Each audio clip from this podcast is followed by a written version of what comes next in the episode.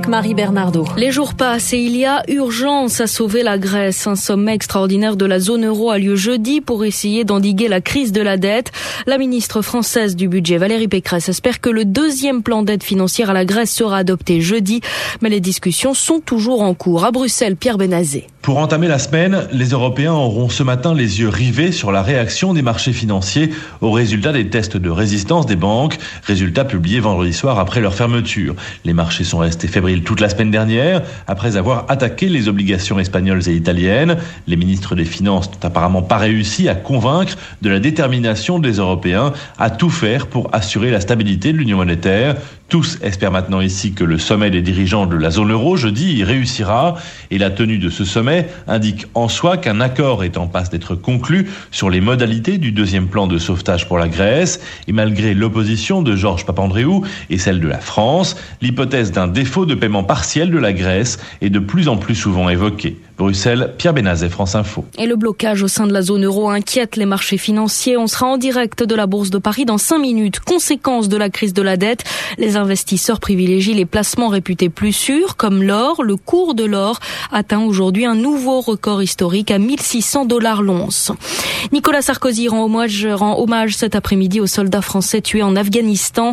Les corps des sept militaires morts la semaine dernière sont rapatriés. Une cérémonie a lieu au pavillon d'honneur de l'aéroport d'Orly l'Afghanistan, où un nouvel attentat a eu lieu ce matin. Trois soldats de l'OTAN ont été tués lors de l'explosion d'une bombe.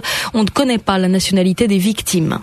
L'appel du pied de Ségolène Royal à la droite, la candidate à la primaire socialiste était sur le plateau de France 2 hier soir. Elle s'est dit prête en cas de victoire à rassembler. Et pas seulement à gauche, les écologistes, l'extrême gauche, les centristes humanistes, mais aussi la droite gaulliste. La droite, elle s'en est pris ce week-end à Eva Joly, la candidate d'Europe Écologie Les Verts souhaite supprimer le défilé militaire du 14 juillet. Colère de François Fillon qui l'a renvoyé à sa binationalité franco-norvégienne, estimant qu'elle ne connaissait pas bien les traditions françaises et le Premier ministre a enfoncé le clou hier en se félicitant d'avoir lancé cette polémique. Une fusillade a éclaté hier soir à la sortie d'une discothèque d'Aubagne dans les Bouches du Rhône. Trois hommes ont été blessés, dont un grièvement. Les précisions de Marie-Christine Loriol. La fusillade s'est produite cette nuit aux alentours de 3h30 dans la zone industrielle d'Aubagne, à la sortie de l'Altaroca, un complexe de nuit comprenant pub, terrasse, piano-bar et discothèque. Trois hommes ont été blessés, âgés de 20 à 30 ans. L'un d'eux, plus grièvement touché, a été évacué sur l'hôpital Nord à Marseille et selon les premières informations communiquées, le pronostic vital est engagé. Pour l'heure, on ne connaît toujours pas les circonstances exactes de cette fusillade.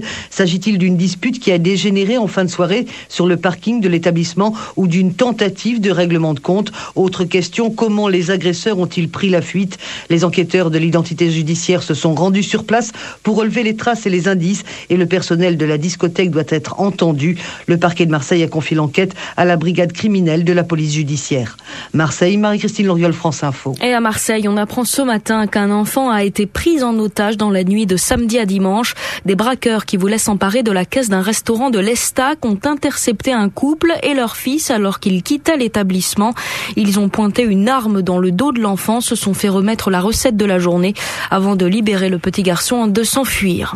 Le scandale des écoutes téléphoniques en Grande-Bretagne. Rebecca Brooks, surnommée la reine des tabloïds, a été arrêtée hier puis libérée sous caution. Elle doit désormais répondre de corruption de policiers et d'écoutes téléphoniques. Rebecca Brooks était à la tête de la division britannique du groupe News Corp, le très puissant groupe de presse de Rupert Murdoch.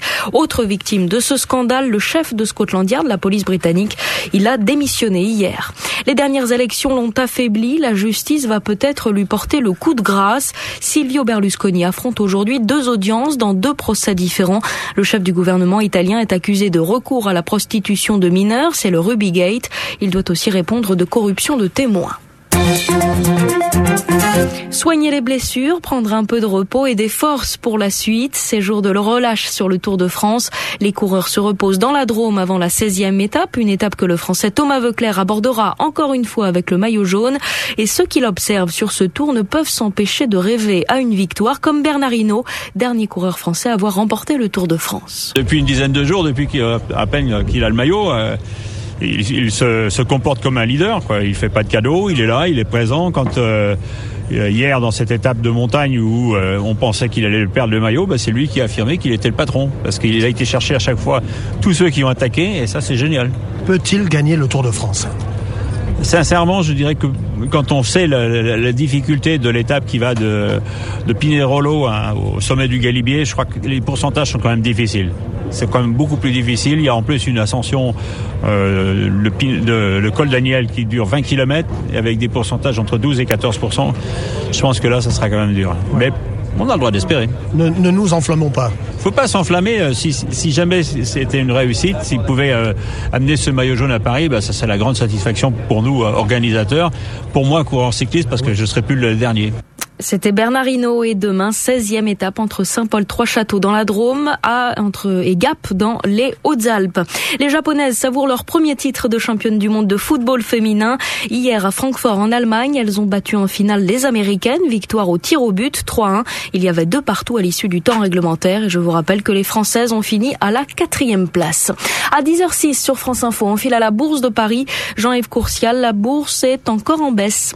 Effectivement, le marché parisien en repli à l'ouverture accentue ses pertes. Le CAC 40 cède 1,15% à 3683 points. Les inquiétudes qui pèsent sur la zone euro sont toujours bien présentes et le risque d'un défaut de paiement de la Grèce alimente les débats. Les investisseurs restent méfiants avant le sommet européen prévu jeudi durant lequel les dirigeants de la zone euro doivent discuter du second plan d'aide à la Grèce. Sur le marché des devises, l'euro continue de se replier face au billet vert. Il s'échange contre un dollar 40,09. Du côté des matières premières, le prix du baril de pétrole est en baisse également. À New York, il coûte 96,89 dollars et à Londres 116 dollars 54.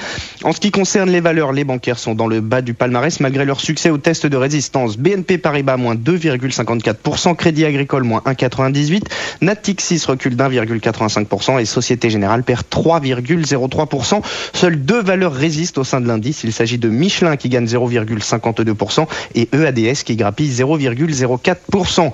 Je vous rappelle, le CAC 40, il est en baisse d'1,15%. Il est à 3683 points. À la Bourse de Paris, Jean-Yves Courcial pour France Info.